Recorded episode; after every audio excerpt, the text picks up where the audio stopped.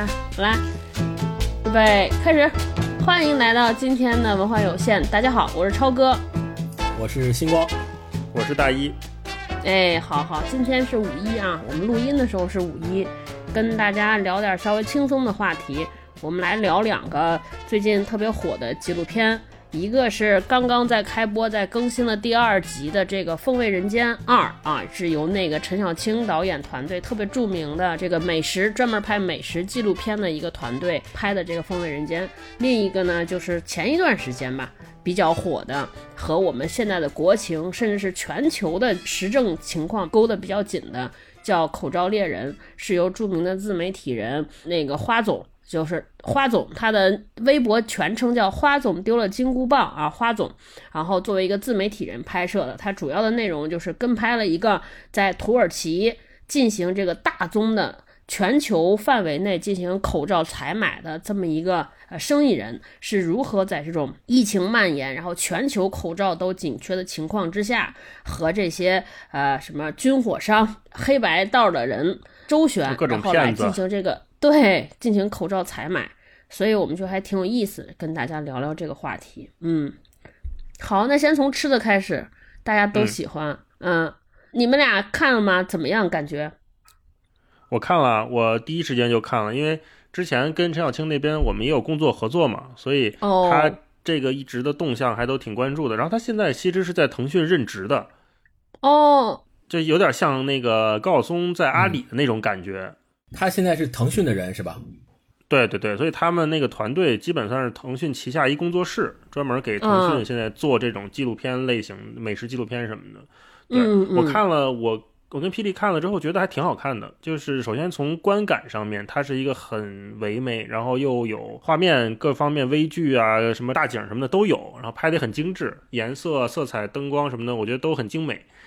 看的时候还是挺享受的。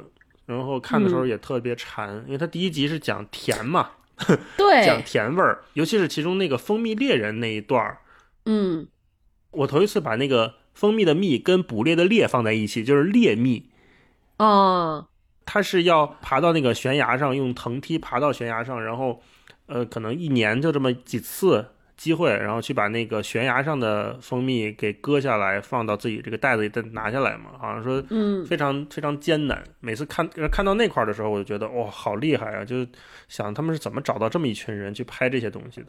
所以整体看下来还是一个挺享受的过程，尤其是吃饭的时候看还挺下饭的。嗯嗯哼，哎，你们俩又都爱吃糖甜食。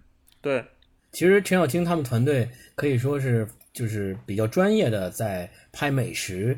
纪录片儿这个事儿上，相当于是应该是中国国内最专业的一个纪录片团队了。之前的那个那个《舌尖上的中国》那一套也是他们在也是他们做的嘛。后来以至于现在到那个拍《风味人间》嘛，也都是他们一直在做。所以我我我觉得是，反正陈小青在文化圈内吧，也一直被认为是一个特别会吃、特别懂吃的这个事儿的一个导演一个人。所以我觉得由这么一个人去拍。嗯，这么一个片子是实至名归的，或者说是非常合适的。刚刚星光说，就是陈小青这个人，我觉得我们可以多聊一下。就因为最早他应该是跟罗永浩，包括老六、读库的老六，然后包括梁文道他们这一批知识分子，算是还有白岩松、牛博网吗？呃，牛博网是他们就是输出知识的这么一个渠道阵地。实际上，他们还有一个叫“老男人饭局”的这么一个地下组织。对，柴静。对对对，包括还有柴静、白岩松什么的，可能有时候都一块玩儿。嗯，因为我看陈小青写的《至味在人间》，然后绿妖写的《如果沉默也会歌唱》，然后包括还有可能其他罗永浩有时候会提到，就是他们可能在两千年左右或者两千年初期的时候，他们这一波人刚纷纷到北京，然后还不是很成名成腕的这么一群七零后，可能是六七零后吧，他们夸张的时候是每周要有个三四次的聚餐饭局。对饭局都，而且都在北京嘛，所以就由陈小青去找馆子，然后他们，呃，都聚到这儿，然后陈小青来负责点菜。今儿我们去吃这个馆子，明儿我们去吃那个馆子，可能一周都不重样。嗯，然后在这个饭局上呢，可能大家就聊聊时政的话题啊，什么聊文学啊，聊诗歌，其实是一个特别美好的年代。我看他们纷纷都在自己的博客里，当时还是博客，在博客里面，在书里面，在自己的演讲里面去回忆那段往事。然后你看现在他们这一波人，其实也有分崩离析的啊，也有老死不相往来的，然后也有在自己的领域继续深耕的。比如你看，像陈小青就还是在做美食嘛，然后他白岩松还是在做记者。对，然后梁文道还在做知识分子，然后但是也有的人，比如说罗永浩，就什么都干，现在干成这样。然后柴静就是从一个资深的媒体人，到现在已经因为一些事件就淡出公众视野，一直在国外生活。这么看看还挺感慨的。就刚才星光说那个，就是陈小青这人，我突然想到的这些。嗯，哎，说到这儿，我可以给你们贡献一段子，是我那邻居那天刚跟我说的。我邻居是一个从事做金融行业的，做银银行的。然后呢，他应该跟文化圈完全不搭嘎。他那天说他有陈小青的微信，我说啊，你怎么有的？他说你知道我们怎么有的？他就给我讲一个段子，笑坏我了。那个我邻居是一个女孩，她说她有一天和一个呃朋友约着去一个地方吃饭，那个地方应该是那种类似于挺高端私密的会所，那个会所后边这个呃聚餐厅应该是不对普通人开放的，一般人订不着。对，然后因为我朋友以前聚餐的时候老迟到。这次他说他早点去，没迟到，嗯，早点去，然后等，突然间发现对面已经到了一个人，然后我朋友就问说，哎，是你，你是是那个姓陈的约的你吗？陈某某约的你吗？对方说是啊是啊，然后他就和那个人坐在那儿，然后席间去的那个人呢是一个 GQ 的记者，然后他们就聊，对，是那个那个记者吗？不不知道，应该不是不是，反正是 GQ 的一个记者，他们俩就聊聊的过程中呢，我朋友就就。就突然间发现说，哎，这个记者口中的一个姓陈的，可能和约他的那个人不是同一个人，因为他觉得记者口中那个姓陈的是个男的，因为约他的这个女孩，她闺蜜。然后呢，这个时候正说着说着说着，突然就进来一个人，因为他那个时候完全不认识陈小青老师，哦，都没听说过这个人，他只知道这个，他只知道那个《舌尖上的中国》，都不知道陈小青是谁。对，然后这个时候陈陈小青老师就进来了，然后跟我那个邻居说。哎，好长时间不见啊！你怎么比比之前胖了呢？然后就搜搜搜搜，然后就根本不认识，对吧？对，根本不认识，所以就可见陈老师的 就这个就是在这个局里边见的很多。然后那个可能陈老师就是认识人太多，然后他说：“哎，怎么胖？”然后我朋友就一直。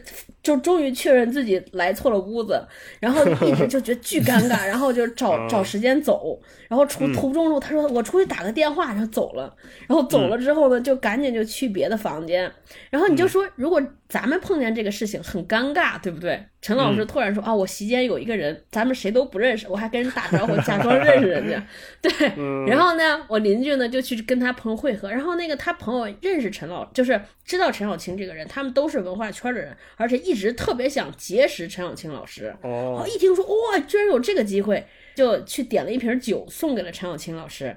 然后，然后谁曾想陈小青老师还拿这个酒又回敬大家，在桌面上又继续搜索，然后还给了我朋友他的名片。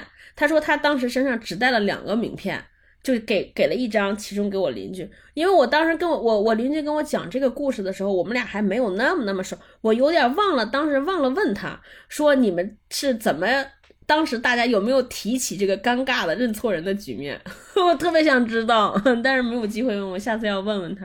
嗯，我看陈小青应该是觉得是人挺好的一个人，因为我们之前做过一次那个远程对谈嘛，然后包括他也之前老上圆桌派啊什么的。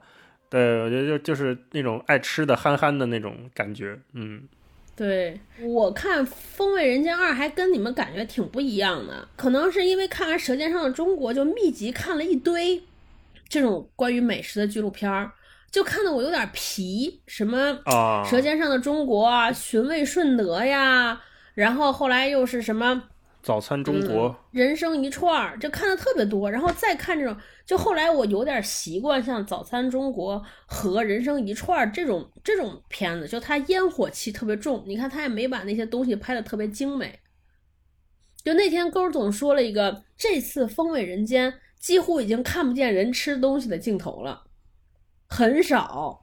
哦啊，你看人人生一串呢，你看的都是大家在撸串儿呀什么的，对对吧？他说现在呢。说连做饭的镜头都很少了。哦，对他这第一集主要都是采集啊什么的那些。对。那你觉得这是问题吗？我觉得不是问题，我觉得就是它不是就是不是衡量这个片子好不好的一个，就完全是因为我个人的喜好。我觉得就看的特别，我看的可能比较多了，就至少我认为他没有给我惊喜。我觉得高水准依然在啊，但是就没有让我觉得挺惊喜的，因为他呃，比如说我看《风味人间一》的时候，当时是你延续了呃《舌尖上的中国》的那个那个观影的之前的经验，然后看《风味人间》的时候，它其实。它其实是从中国走到了世界范围内，啊，就那个视角，我觉得哦，还有有一点变化。然后这个这次呢，就完全是没有变化啊，我就觉得哦，还挺好，但是没有什么惊喜，而且已经出现了看的时候没有那么饿了，就可能因为我不对。那我们家主要是馋 馋甜的，没有那么馋啊，嗯。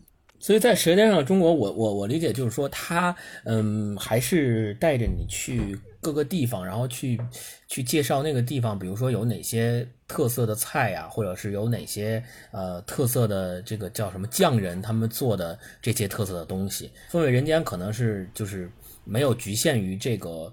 这个这个某一个菜是怎么做的，或者是某一个地方特色的东西是怎么做出来的，而是局局限于就更细致了。他是说这食材我们要看这个食材的来源是哪儿，比如说像大一老师说的，我上山上去采那个蜂蜜这个东西，那从哪个悬崖上面去采，然后是什么人去采，什么时候采下来的才是最新鲜的，他可能是从这些角度去讲。我我想问超哥，就比如说你说你看《风味人间》，你有点失望，或者是跟你预期不一样，嗯。我其实，在看的时候，我的预期基本上是为零，就是我没有什么预期。对我，因为想你再拍，也就是一个舌尖的延续，我觉得它也就这样了，所以我对它没有过高的期待。嗯，所以你告诉我看到这些东西，哎，好，倒也是我之前不知道的，所以我就觉得那还还行。但是你说你失望，就是你对它的期待是什么呢？比如说，你你希望看到什么呢？其实我认为，无论是《舌尖上的中国》还是《风味人间》，它其实讲述的都是一个故事。我认为啊，它的那个主要想讲的，应该就是从不同的人对待食材或者对待吃的这个态度，来反观可能就是世界各地人们的一种人生观啊，或者包括就是尤其像中国，你能看出一些东方的这个东方的人生智慧或者哲学智慧。比如说一样的是豆腐啊，或者豆子怎么处理，然后有的人是要发霉，对吧？然后要怎么处理？我觉得这个是能看出一些变化。尤其我印象特别深的时候，呃，《舌尖上的中国》第几集？第三集好像讲主食。最后有一期讲到饺子，主食的最后讲到饺子，他有饺子来升华。他说：“你看，这就是有饺子想到了家。”我记得他有一句台词，大概意思说，说是那个过年的时候，在中国人的心里，没有什么能比跟家人在一起吃饭这件事情更重要了。整个他那个内部想讲述的这个道理都是一脉相承的，但是就是从这次糖也好，就是这种，就我有点没看明白他想表达啥，认知上。有一些拓展哦，原来还有一些人这样的生活，但是这些生活背后是什么？那个东西我没感觉到啊。像你说这个，我想起就是《舌尖》第二季的时候，好像因为这个其实还有一些争议。我记得当时他好像拍第二集、第二季里面有什么讲高考的，讲高考的家长给孩子做饭，还是租房子做饭什么的，讲这些。但是大家就说我就是来看吃的的，你给我讲这些没有用的干什么？哦，反倒是我觉得跟你的那个需求是两条线不一样的。对，有些人可能是希望说，我来看到美食背后的社会文化，甚至人类学的东西在里头。对。但是有些人可能像我似的，就是看的比较浅，我就是来看一个好看的镜头，或者是一个我之前不知道的东西，你告诉我了，让拓展了一下我的知识面，可能就 OK 了。我想知道，那星光你在看纪录片的时候，你抱的那种心态是什么样的呢？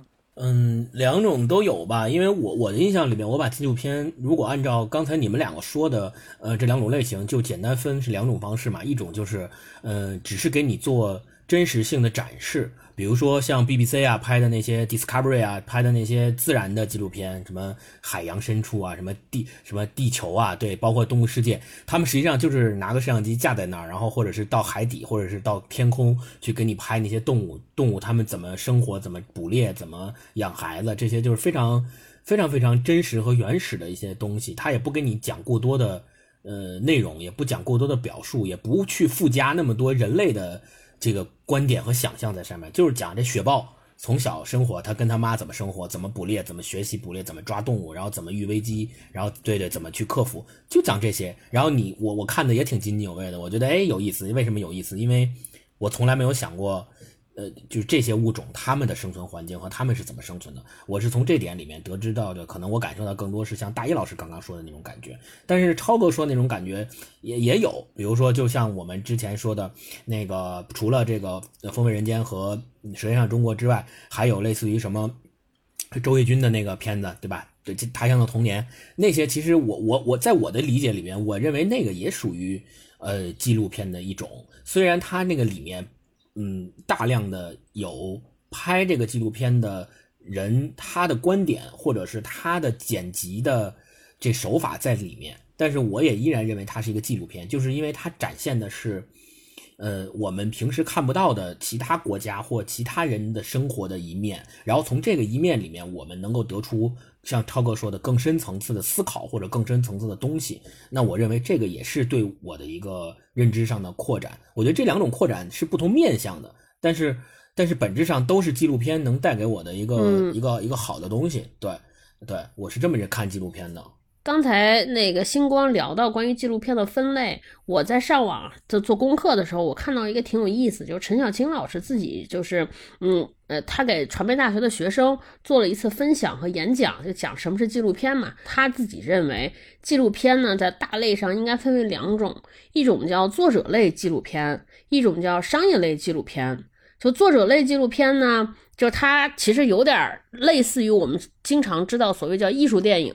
啊，他说那个更注重是作者个人的一些表达，就是作者自己呢是有一些对世界有一些看法，然后通过这个纪录片的这种形式，然后来表达出来。然后另一种呢，商业纪录片呢，他他举的例子就是，比如说我们看到像金光刚才说像 BBC 啊、NHK 的这种这种商业片，然后他认为说大家看这些纪录片的动力，它其实就是像看故事，跟看故事片没什么区别，看一个精彩的画面。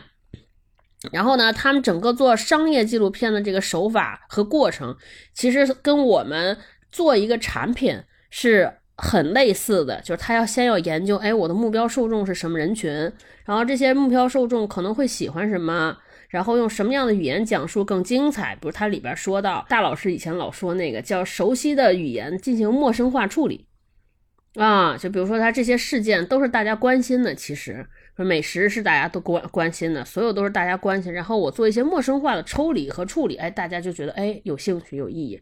然后包括还讲了说，哎，应该所有的故事应该是有什么样的套路？他举了有三种例子的故事的套路。一种呢，他就说是讲这个人生的落差和冲突，就比如说。好莱坞那种英雄式的电影，它因为身份的落差导致了冲突，所以就会有故事。第二种故事呢，就是讲这个所谓叫普通人生活的艺术化。所以我们看到了整个无论是《舌尖》也好，还是《风味人间》也好，用了大量的特别美的镜头，比如说有一个拍皮蛋的，用了微距，对吧？发酵的，然后用了好多那个那个糖结晶的，对对对，用了各种，这不就是做艺术化的处理嘛？让整个做饭这件事情更美好。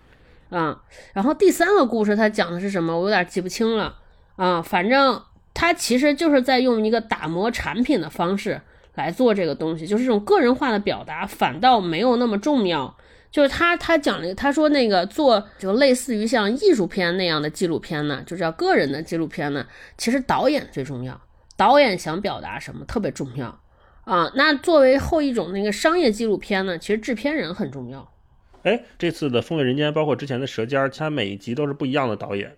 嗯，陈小青是总导演，就所以就是制片人重要啊。所以就是我其实看不出来这一集跟那一集有什么差别，完全一样。对我理解，《舌尖上中国》他们的这种工作的，就是说他们剧组整个剧组的工作模式，应该是陈小青负责把关所有。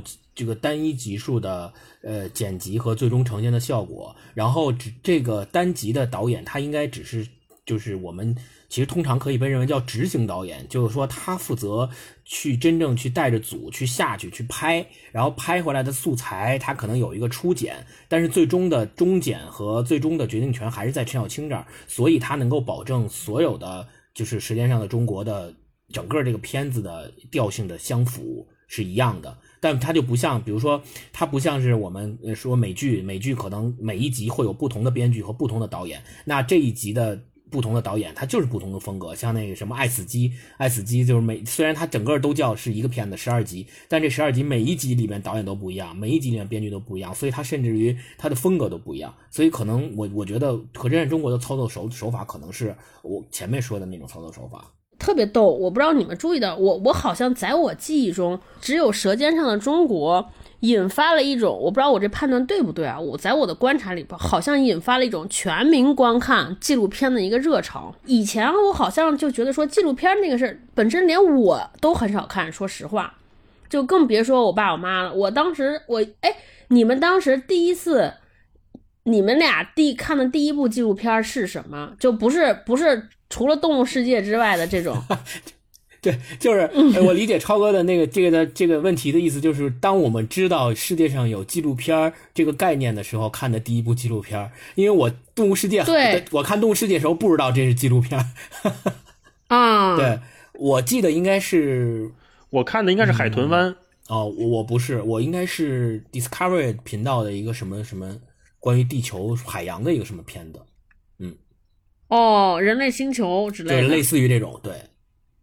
哦，那那其实咱们都属于还挺晚的了。就这两个片子，应该是要不然是和《舌尖上的中国》同时代。哎，你们俩你们俩看是在《舌尖上的中国》之后看的这个片子，还是在这之前？之前，之前，但是没有之前太早。我也是之前。可是，呃，就是那个《海豚湾》是零九年的纪录片嘛，当时好像还拿了隔年的奥斯卡。对我看他的时候，其实我没有意识到它是个纪录片，嗯，而且那会儿零九年嘛，其实对电影也没有很系统的了解，就其实不了解这个分类的。当时看的时候也有点晃悠，就是说我这看的这是个什么呀？这好像还挺真的，但是里面还有挺强的故事，还有很强的价值观在里面，所以我当时看的时候就想，哎，这这是什么东西？啊，后来慢慢了解到，哦，这就是纪录片的一种，而且奥斯卡每年也有纪录片的专门的奖项，然后全全世界有那么多的纪录片。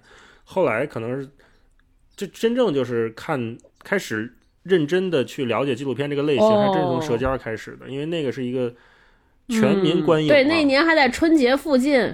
在我的一直里边的印象里面，那个纪录片这个事儿一直是一个在电影这这几大分类里面。属于这种居庙堂之高的这么一个分类的东西，就是我我我一说我一说纪录片，或者是朋友朋友之间聊天说，哎，你你有什么你有什么兴趣爱好？然后一说我喜欢看纪录片这一说就好像说看纪录片跟看电影这件事儿是两件事儿。就是我我说我看电影，那就是跟看文学和网文之间的区别。对，就是我我说我看嗯，我说我看电影，我可能我可能说的是我喜欢看漫威的，喜欢看那些什么喜剧片儿，打打杀杀的。但我要说我喜欢看从你的全世界路过，对，我我喜我喜欢看纪录片儿。哎，感觉一下就高大上起来了，感觉一下这个人就特别文艺。对，然后就感觉说，哎，好有品位，哎，你这这跟别人不一样，哎，这小众也就有这种感觉，嗯。就至少在这个看阅片量上面已经上了一个层次。对对，而且对纪录片其实好像还是有门槛儿，所以才会有星光说的这种，你说出来之后，别人说哦，会有这种感觉的。就是你比如说我看《尤利西斯》，对吧？人家肯定啊，这种感觉。反正我我之前看纪录片的，我之前看纪录片的感觉就是，如果不是那种特别有剧情的，比如说。Discovery 或 BBC 拍的那种自然环境的那种纪录片，就很有可能是，比如两个小时的片儿，我可能中间有一段睡着了，就很有可能是这种睡着了，但是不影响你看，就是你你睡着了，然后等你醒过来，你还可以接着看，然后看完之后你说评价感觉怎么样？好好看，就不会影任何不会影影响你任何评价。嗯，对，有这种感觉。那我这个又要赢了。在这个看纪录片这个事情，我又要赢了。我是是因为我是学新闻的，然后上大学的时候专门有一个课叫就是教就是电视节目制作，其中有一个就是专门讲纪录片，然后教我们那个课的老师叫老雷，他现在还在做纪录片，就是清华青影，就是前两展点就是他出品的，包括喜马拉雅的那个天梯，就后来我们那个老师，我在故宫修文物的那个呃。那那一组人都是也是我们师兄，叫梁军健，就他的立的这件事情的人就是我们那个老师，对，但是但是当时他教我的时候，就是教我们班呢，至少讲纪录片，我完全没有任何概念。然后给我们看了两个片子，第一个第一个片子呢是一个 NHK 拍的，应该特别经典，讲的是当时第一代出国留学，应该九十年代出国留学热。就他的那个影片风格呢，和那个《口罩猎人》很像，就非常纪实，然后画面也没有那么精美，就你看着像是个新闻，就跟我们现在看了好多短片特别像。第二个电是那个是 Discovery 拍的，叫《发现中国》，巨美。就第一个镜头，我现在还记得，是一个拿，应该当时还没有无人机，应该是拿一个。特别高的那个摇臂拍的，就是俯拍龙脊梯田，哇，一个镜头转出来，特别酷。然后他讲了几个在中国人的故事，然后叫发现中国。嗯，就我觉得，就后者发现中国就跟舌尖上的中国很像。我甚至能在舌尖上的中国里边看到那个时候的影子，就那个你们回头可以看一下，有一些镜头的运用啊，构图讲故事方式非常像。我对后一种就特别喜欢。因为就就是像大老师说，又有故事，还有冲突，有情节，关键是画面还特别美。对第一种我就不太行，当时没有没有感觉，因为就是镜头又摇，然后你真的是当你突然发现，就跟人你开惯了美颜和滤镜，突然看到一个活生生关了滤镜的人，你其实是有点难受的。镜头在摇晃，你看到好多底层，然后他们住的那地方又逼仄，然后环境又很痛苦，然后他拍的都是真实反应。比如有那个他拍那个男生，那个男生讲的说的过程中就突然崩溃大哭，说我太累了，我太难了，我为什么要干这个？但是我又不能回家，因为我父母都是公务员，我回去要丢人。我那个时候就我真有点看不了他。哦啊，就是那个真实到让你其实我跟你还完全相反，就是我还真的觉得那种前一种的纪录片才是，嗯，我们真正需要的纪录片。为什么呢？就是你说 NHK 拍这个就日本留学生，我想起 NHK 前两年拍了一个《三河大神》。哦，对对对，那个是个纪实文学嘛。《三河大神》那个纪录片，当时我看了之后，我觉得是一个就是平视众生的视角。嗯，因为很多我们的导演或者是文艺工作者，他有一种上帝视角，上帝视角俯视的悲悯。嗯嗯嗯。他总是站在一个居高临下的角度关怀这些他根本不了解，或者是跟他完全是两个世界的人。那这种视角的落差，我们是能在电影里面，或者是在很多访谈里面，或者有一些比较糙的新闻里面会看到的。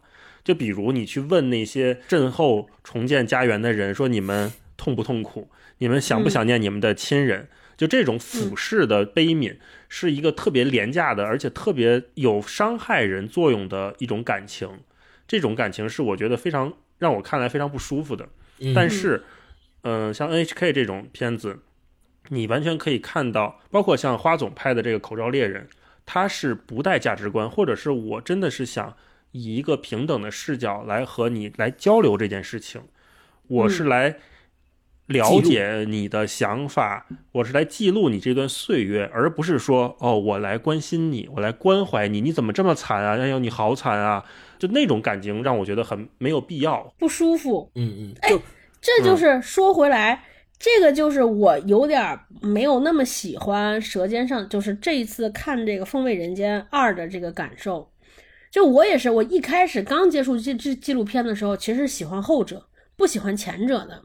因为你你说白了就是前者呢是需要你去发掘或总结来发现的，对吧？他想表达什么，他有什么意图？但是慢慢慢慢就跟大一说的，你会越来越喜欢前者，对吧？你会发现说他确实是在了解，他完全是因为好奇，他带着你跟你至少是站在同一个层面去发现一些什么事情。然后后边那个就特别像是一个呃怎么说呢？我觉得后边那个甚至都有点像科普，或者说有点像写议论文。就是作者先是有观点的，有一二三观点，然后用他的故事来佐证他的观点。嗯，所以刚刚你们俩提到那个口罩猎人的时候，那个我我我倒是就是呃有有不同的一个说法吧。我也是看就是有篇文章是在口罩猎人不是最近特别火嘛，然后他火了之后，关于口罩猎人里面花总拍的那个主角叫什么总林林哥还是叫林林动？对林动，然后他他一下也火了嘛，然后那个在网上也有关于很多关于他的讨论，然后我看了一篇文章就。这篇文章里面说到，说大家都认为《口罩猎人》这个纪录片记录的是林动日常，就尤其是在疫情期间去全球采购口罩的这么一个事儿的真实记录。说，但事实事实上就是他们说，比如在那个记录在那个纪录片里面，那个华总有一次。他拍那个呃林动在土耳其去找了一批口罩，然后那个呃林动就给他讲说这个口罩只有两层，然后并且里面没有喷绒布，所以是不符合我们国家那口罩对口罩标准的。然后林动里在片里边还说说我是不会进这种口罩的。然后呃花总还特意在纪录片里面强调了说后来他没有买，就是他没有采购这批口罩。但是，据后来那个文章里面有人说，嗯，林动在深圳的那个仓库里面囤了大量的口罩，然后这个口罩其中就有不符合中国的这个所谓三层里三层外三层，并且有那个那个那个熔喷布的那个标准的口罩，并且他还。采购回来之后，还卖出去了一部分这样的口罩，然后，所以这个文章就提示我们，或者说这个文章里面他就说到说，我们认为的，我们现在所讨论的这种纪录片，它到底是不是记录了真实的状况，或者说拍纪录片的人他可能的初心是想记录真实的状况，比如像花总，他就跟着他去拍，拍他是怎么去采购这些东西的，但是。这个对方他在纪录片里面所表现出来的，在镜头前所表现出来的东西，是不是他真正做到的？或者说他讲出来的东西，是不是他真正做到的？这个我们其实是有距离的，或者说我们没有办法那么直观的去判断这件事儿。嗯，我觉得这个就涉及到一个你探寻真相或者是纪录片有多真的这么一个问题。嗯，比如说星光，你刚才说的，他到底是怎么想的？这件事情，我觉得所有的纪实报道、纪实文学纪录片都不负责呈现对绝对的真相答案，绝对的答案，因为它没有真相。对，嗯，它只能呈现出来说林动在土耳其没有买这个两层的口罩，这个是绝对的真相。嗯，这个我们不用不用想了，这肯定是真相。那至于你说的那个他在深圳的仓库里面有没有这个？我们假设它也是绝对的，就是成立的的话，是真相的话，那个也是绝对的真相。那至于林动到底是个怎么样的人，这件事情没有真相。嗯，可是我们现在的很多观众或者是很多人，他需要这种结论来印证自己，就是说我一定要知道林动是个好人还是坏人，嗯他是个奸商还是一个爱国英雄，他到底是赚了多少钱，他到底是怎么想的，他到底是不是？在发国难财，可惜的是这些问题它本身就没有真相。对对，我我是同意大一的说法，就是呃，这些事情本身，嗯，呃呃，就是这个真相是很扑朔迷离的，或者说每个人可能有每个人自己的判断。但是具体到《口罩猎人》这个纪录片来说，这个纪录片并不负责回答这么多问题，或者说他也并不负责回答有关真相的问题。他回答不了说林动是不是一个骗子，他也回答不了说林动是一个爱国者还是一个发国难财的黑心商人。这些问题他都回答不了，他只是一个以花总的视角去真实记录的这么一个东西，它就是这个东西，他没有办法回答。就像那个海豚湾一样，海豚湾当时拍了之后拿了奥斯卡，然后好多人看了之后就觉得我这帮人怎么这么怎么这么呃恶毒，怎么这么残忍，怎么能够做出这种泯灭人性的事情，对吧？然后。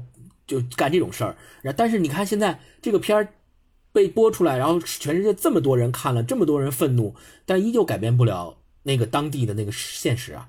就当地还是依然是猎杀海豚，依然每天都在做他们千百年以来一直在做的事情，就没有任何用。对猎杀海豚这件事情，我之前想过几个事儿啊，就是说，如果这个海豚湾里面拍的不是海豚，是比如说是泥鳅湾，嗯，或者是。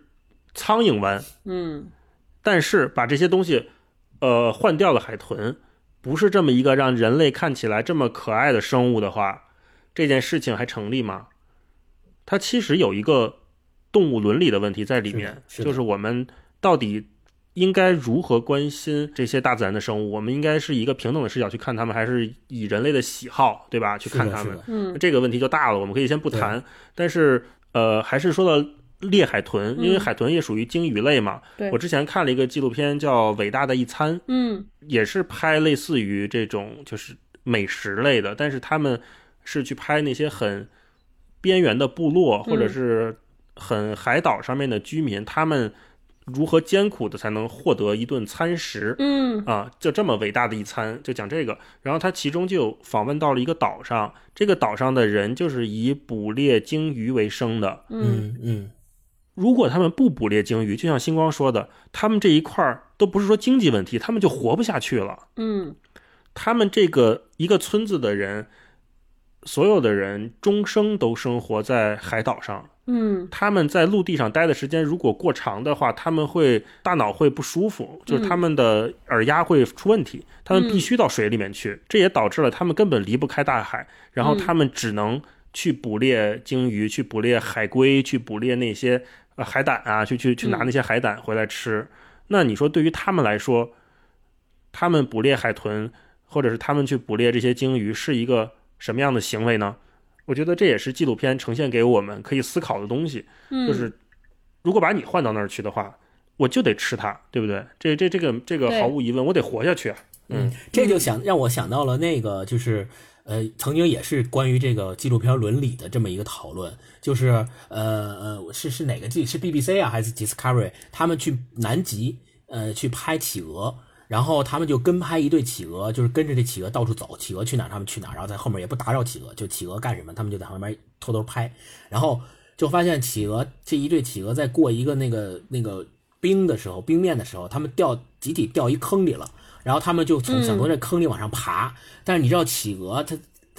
不在水里的时候就特别笨拙嘛，然后一对一对的企鹅就一次一次想从那个坑里往上走，一次一次就滑下去，一次一次就滑下去，就根本就爬不上来，然后就饿饿了好两三天了，就也没有食物，就一对企鹅就在那坑里困着。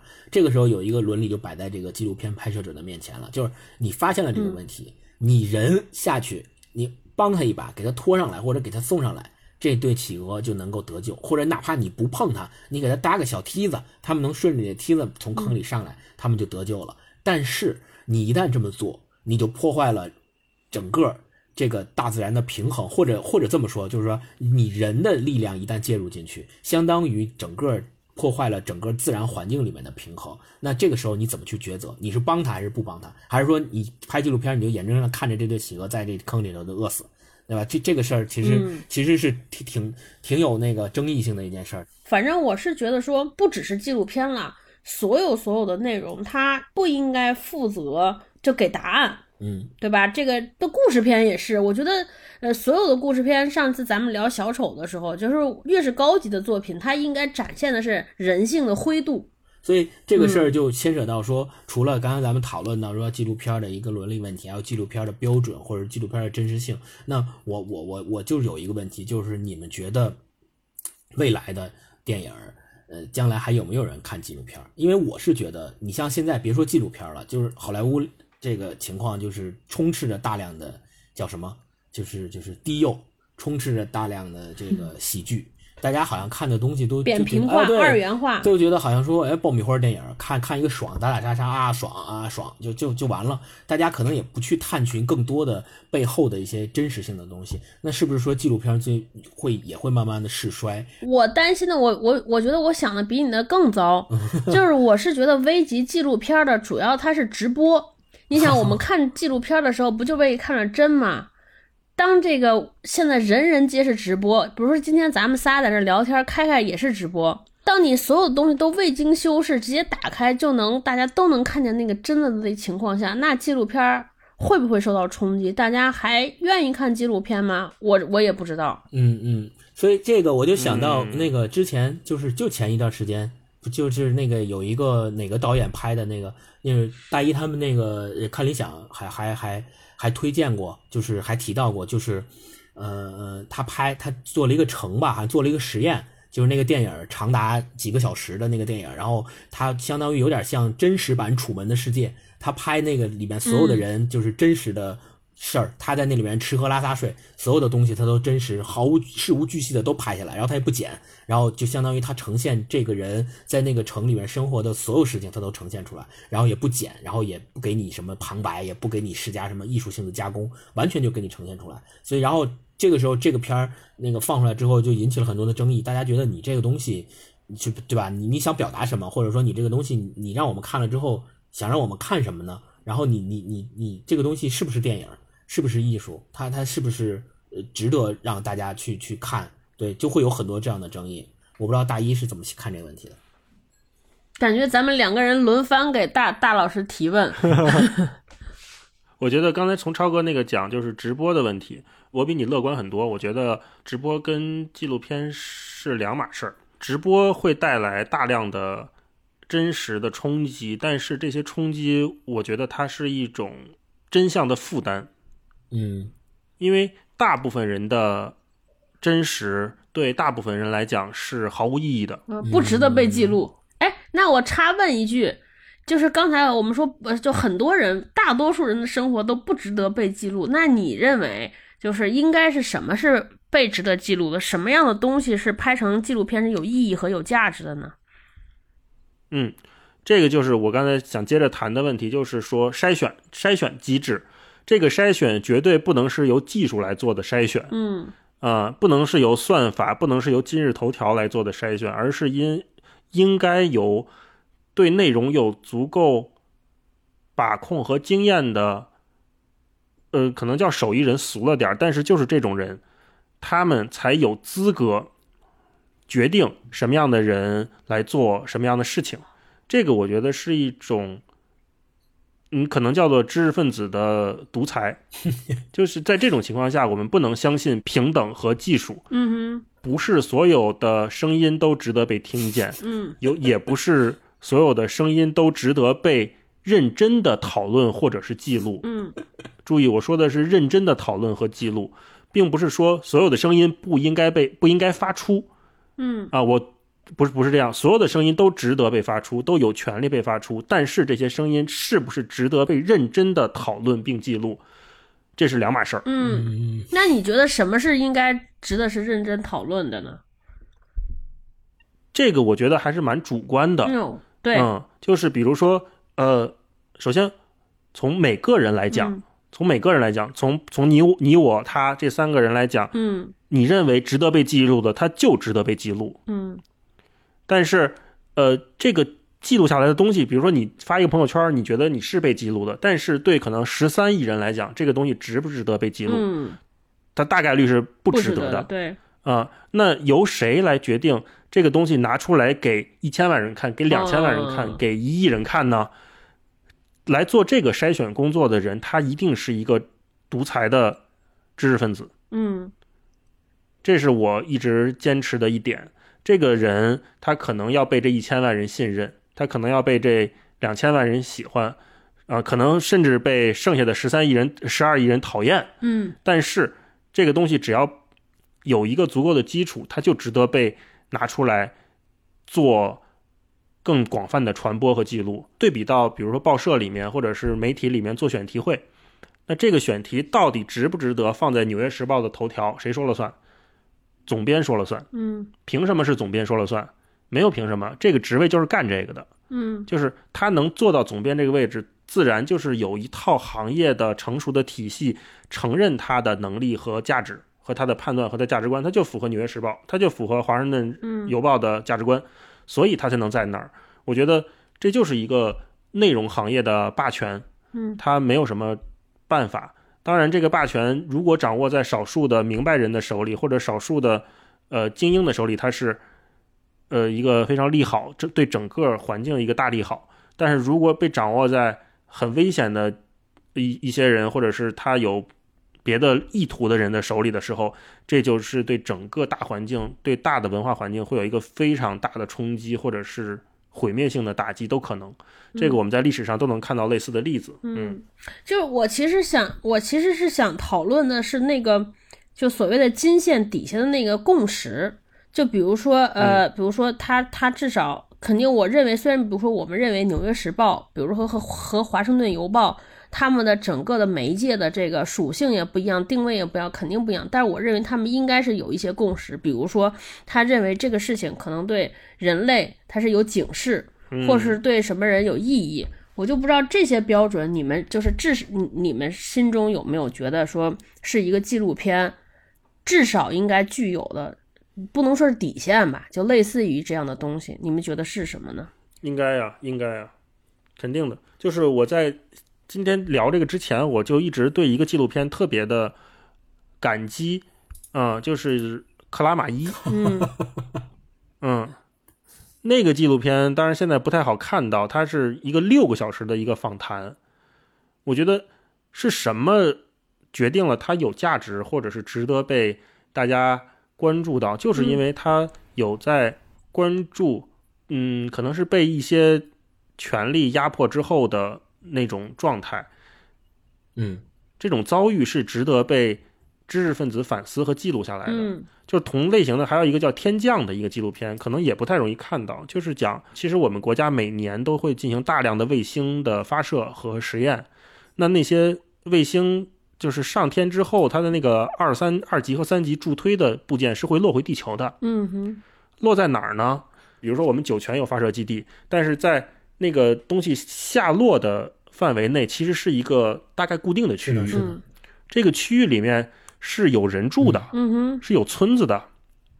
那这些村子，他们就会不定期的被天降，嗯哼，就是这个没有人通知他们，没有人告诉他们这个东西会什么时候落下来，会落在哪儿，它就会突然之间就棒就砸下来了。可能砸的就是你们家房子。那个纪录片就是，对，那个纪录片就是记录了。这么一个村子，但是现在这个有没有得到改善，我还不知道啊。但是当时看的时候，其实是触目惊心的，因为你这个人出去之后，你不知道今天他能不能回来。嗯哼，他可能就被卫星残骸就就砸到了，他就受伤了，他可能重伤就去世了。嗯哼，就是他们这个村子每一天都在以这样的状态去面对自己的生活。嗯哼，就以我的价值观来判断的话，这些东西是。绝对值得被记录，并且被拿出来看到的。嗯，就是这个是我觉得是一个纪录片应该去承担的社会责任。嗯，就是你是认为说它应该算是一个公共议题，应该让大家来有意通过纪录片反映出来，让大家来关注这些人，对吧？嗯，就是不同不同人群或不同生存状态人的这个生活是纪录片的一个嗯。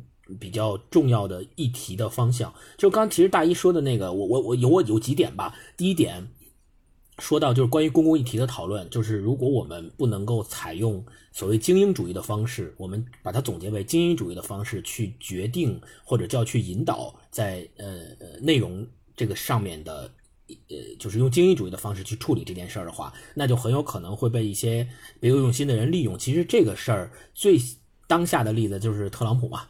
就他天天，他天天都在说呀，fake news，fake news，然后天天都在妄图用他的自己的那套话语体系来决定美国的媒体和美国人、美国人的这个每天的公共议题的讨论。其实他是有他自己背后的政治诉求的。那我们可以看到，就是现实里面确实会发生这样的事情。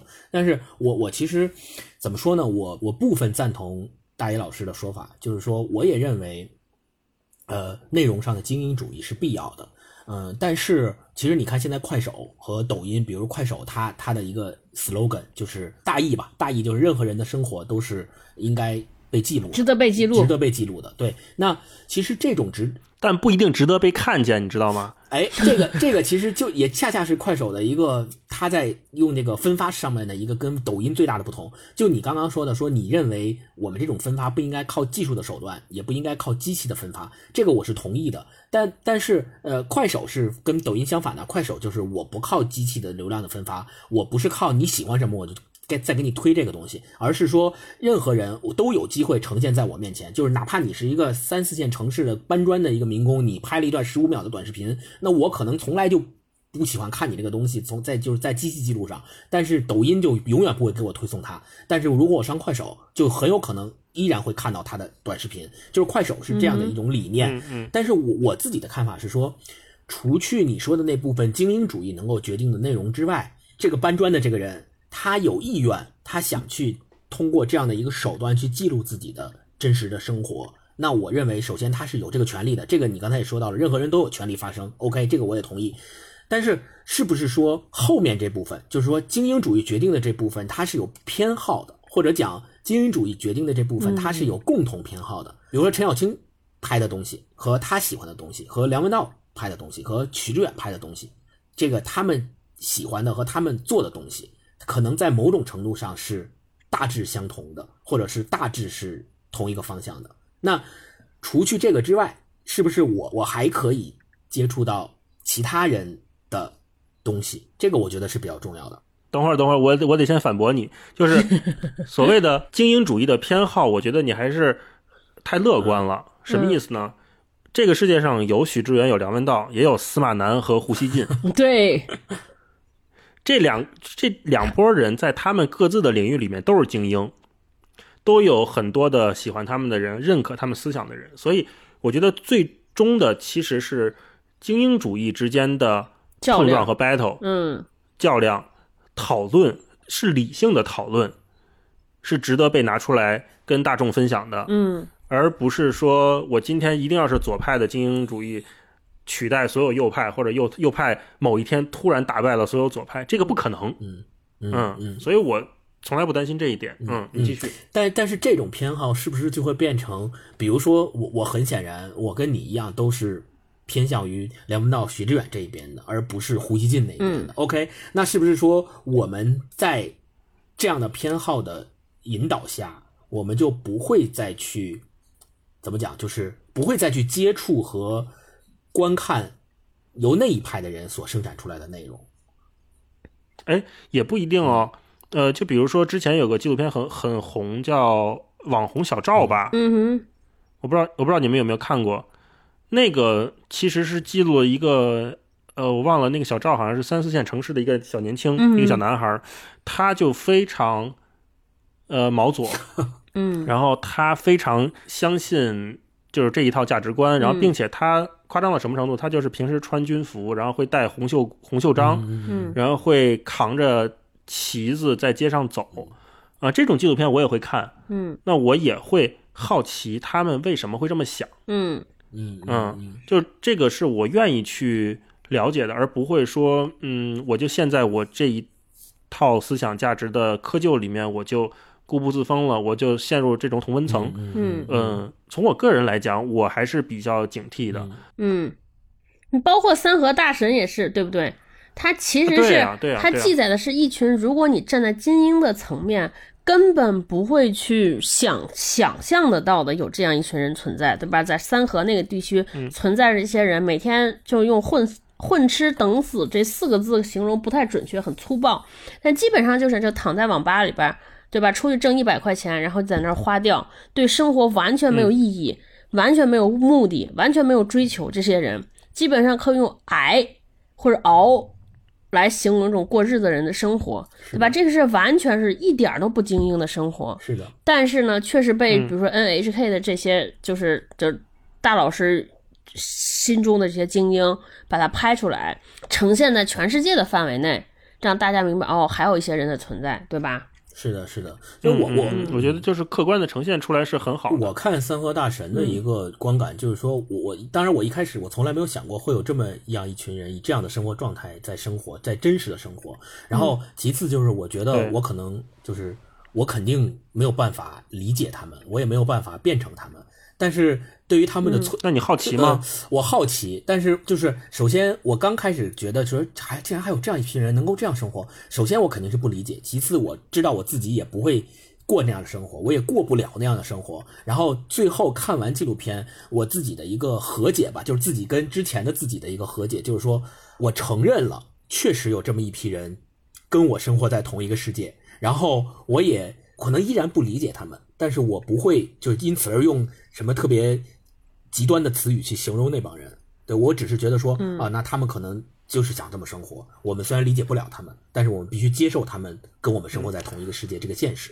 对，嗯，对纪录片，我觉得是给了我们更大的对世界的宽容。嗯嗯嗯嗯，对，这么说我非常。我觉得一个好的纪录片，它应该有这样的能力，就是让你去首先好奇世界上有这样的存在，其次他告诉你为什么他会这样的存在，可能就可以了。然后最后就是一个星光说的，就是自我的和解，就是我会理解这些人。理解，慢慢的就变成理解各种各样与我不同的人，嗯，与我不同的生活方式，与我不同价值观的人，与我不同的生活经验和不同阶级阶层的人，他们到底是怎么想的，怎么过的？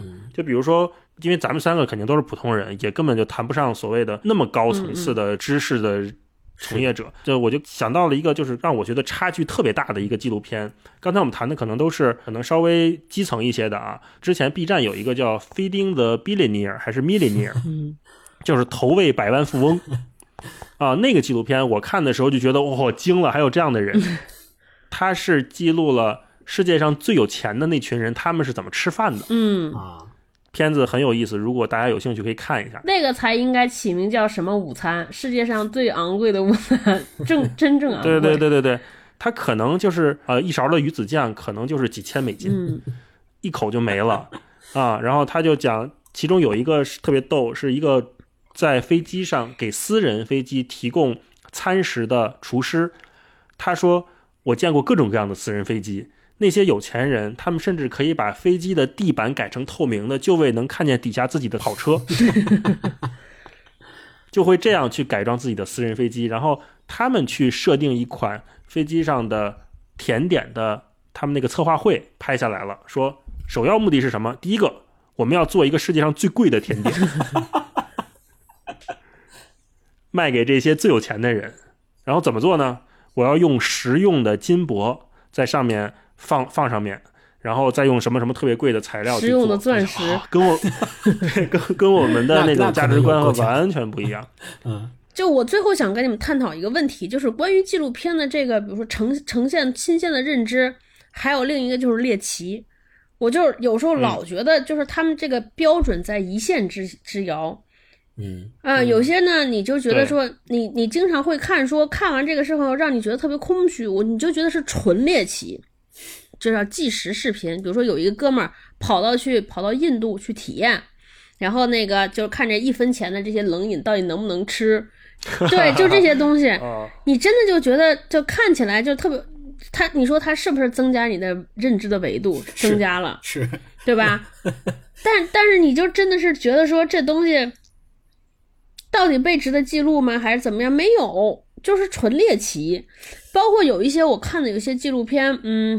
很多什么喜马拉雅登山的呀，看到最最顶上的风景啊，这些我我觉得我除了说哇，就是还有这样的人之外，那这些的人我一辈子跟我太遥远了，就是我一辈子也成不了他们，或者我我我拯救他们吧，我也不行。然后他们对于人类世界呢，到底有什么？反正我就觉得我我不太明白，反正看完之后就觉得特别空虚。就是有越来越多的人为了追求这个新奇，然后他去猎一些奇。我更担心的是，就比如说我是这个纪录片导演，我去列了这个旗，然后我还为了去掩盖我列的这个旗其实没什么意义这件事儿，然后我 为把这个列旗之上，我强去找些意义。就比如说我为什么要给你拍这个煎饼果子的这个这个纪录片其实煎饼果子它。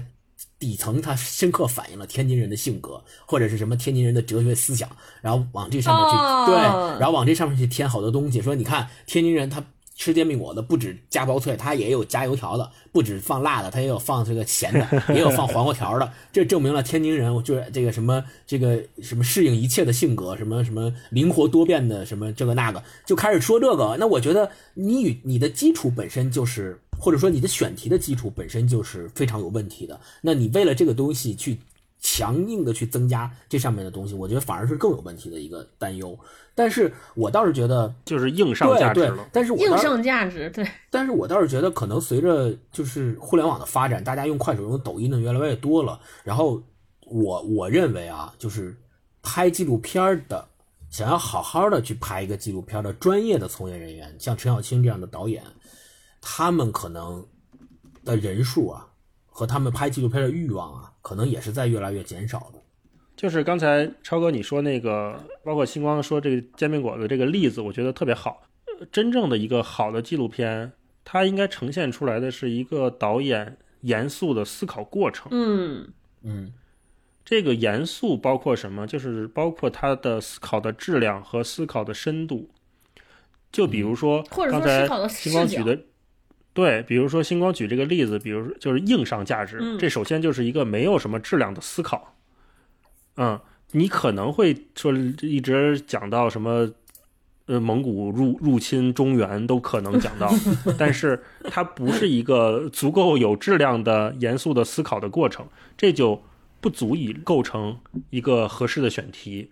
其实，在我们做内容、包括做节目、做书的过程当中，我们能感受到什么叫做背后的思考。就比如我举个例子，嗯，就有一本书叫。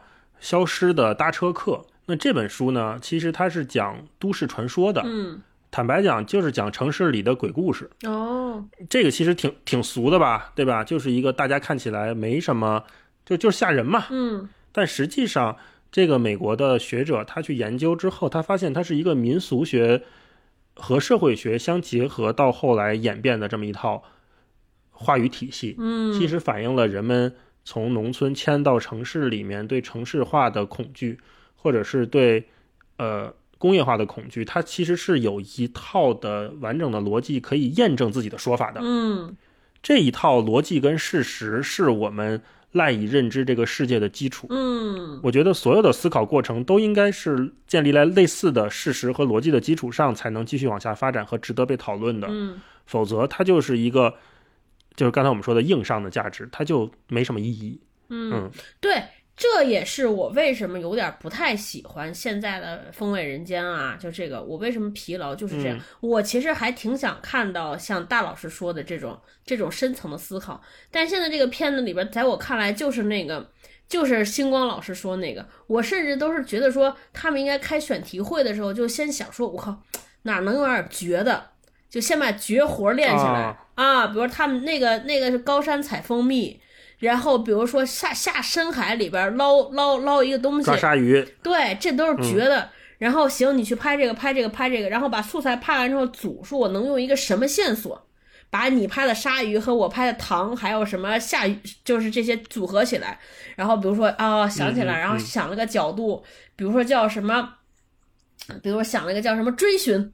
或者像极限，什么冒险，对，然后主题，然后写两句词儿，说你看人类为了美食要冒险，然后就这种，就我就觉得说哇，你那还不如对我来说就给我拍一个就是早餐中国，我觉得特好，就什么意义也没有，就是纯属的那种烟烟火气，看看这些早起的人们的这种，就是人的这种热气腾腾的这种真实的生活，啊，啥价值也没有。陈小青他们团队在开选题会的时候，呃。不一定像你说的那么极端了，嗯，就是我觉得这涉及一问题，就是知识分子要不要向下兼容的问题。对，向下。因为我看他在微博上也在回应类似于的思考，就有人会说为什么这个片儿拍的那么浅？对，啊，那他给出的回应就是说，因为我这个片儿是拍给大众看的，嗯，就是为什么《舌尖》能出圈儿，不是因为它是纪录片，而是因为它记录了美食。哦，是。你想想，其实，在我们这几年大家广泛讨论的出圈的纪录片，都是吃的，嗯，很少有真正完全社会议题的，就是像《舌尖》这么、像《风味人间》这么全民皆知的，没有。就是我觉得大家可能爱看的不一定是纪录片这个东西，而是说大家爱看吃而已。哎，就是陈小青说的，陈小青在自己的那个文章里边有一句话，哎，他就，哎，不是，是在传媒大学那个演讲里边有一句话。很印证你的这个观点，他又说说，其实大家不一定爱看美食，大家最喜最爱看的是我吃的东西就是美食 啊。比如说，大家看拉面是美食，他觉得不来劲，但是他说我我就是吃拉面。兰州人看哇，原来拉面原来是世界美食，这是他的爽点啊。嗯，对。所以对于向下兼容这个事情，你们俩是啥看法？我那天还在和朋友讨论这个事情。嗯，向下兼容你也得兼容，但是尽量往上蹬蹬吧，我觉得，嗯也别纯别一屁股坐下去就行。我我跟米娅老师聊要不要向下兼容，然后我我的答案就是我兼容不了。就不能兼容。我我我是我是觉得他兼不兼容这个事儿，就是可能是拍纪录片的人有自己的想法，但是我觉得从观众的角度来看，是说现在还是觉得，像我刚之前说的，拍纪录片爱看纪录片的人，那肯定不是说就是向下兼容的那批人，就是要向下兼容的那批人，肯定不是爱看纪录片的。你不能跟一个三和大神说，哎，咱看纪录片去吧，你不扯吗？嗯。那就是说到向下兼容的问题，我也经常在思考一个问题：所谓向下兼容，是不是就是因为这个？首先，一个比如说精英分子，你画出了上和下的这个边界，你才会有向下兼容的这个说法，或者你才有这种向下兼容的思维。比如说，如果你把自己完全融入在一个我们就是众人，就没有那个大一老师一开始说那个上帝视角。是不是就根本不存在这个上下向向下兼容这个事情？不会，不会的。我觉得所谓的线下兼容，就是说一个常识的认知偏差。嗯，什么意思？就是说这件事儿在你来说是常识，但是对别人来说，他可能呃是一个需要他仔细思考，或者是甚至不一定认同，或者根本就不知道，或者是你要给他讲俩小时才能讲明白的事儿。嗯。我觉得这种认知偏差构成了向下或者向上兼容的可能。嗯嗯，就是我们其实，在不断学习的过程中，也是通过这样的认知差来满足我们自己的求知欲嘛，对吧？所以，所以你说那些知识分子为什么是知识分子？他知道的知识多嘛？那像陈小青，他见得多嘛？那在他眼里的常识，可能对你我们来说，我们都是说，我靠，还能这样呢？他说啊，都这样啊，就就就这种，嗯。但是，所谓比如说陈小青，他能不能认识到说，正常人像咱仨这样，其实是这么想的。就我们吃那个马华，觉得挺好吃的。嗯。但是陈小青可能觉得说，真正的牛肉拉面是这样的呀。就是他能不能认识到这个差距，这个是他能否做到真正向下兼容的可能。如果他不能认识到，他就兼容不了。对 对。对于观众来说，就是我们觉得马华挺好吃的，但是我们看了陈小青这片儿，发现哎，还有那样的牛肉面，据说更好吃。那但是我我如果去尝试了之后，我还是可能会觉得马华更好吃。但是这并不代表说我不应该去看陈小青的纪录片。对。嗯，明白。那行，那咱仨今天就聊到这儿呗。好。嗯，如果大家有什么呃选题的好建议或好方向，也都可以给我们呃留言，或者直接在我们的微博文化有限啊给我们评论，给我们留言。嗯，好，那今天就先这样。嗯，拜拜，下次见。拜拜。I see trees of green.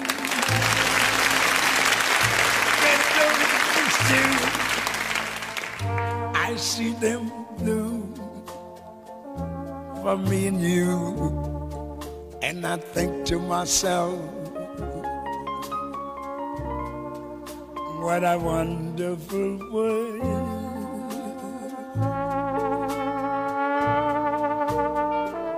I see skies of blue, clouds of white,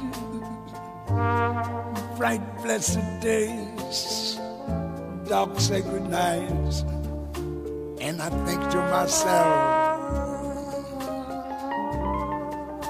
what a wonderful world.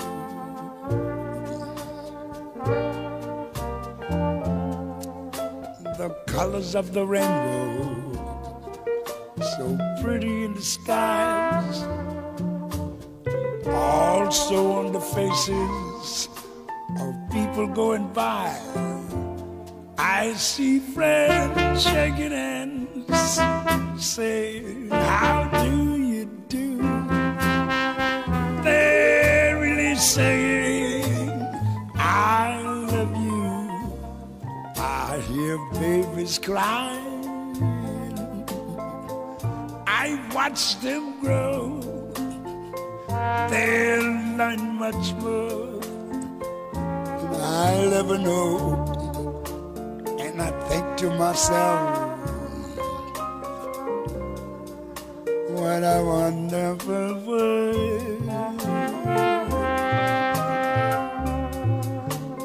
Yes, I think to myself.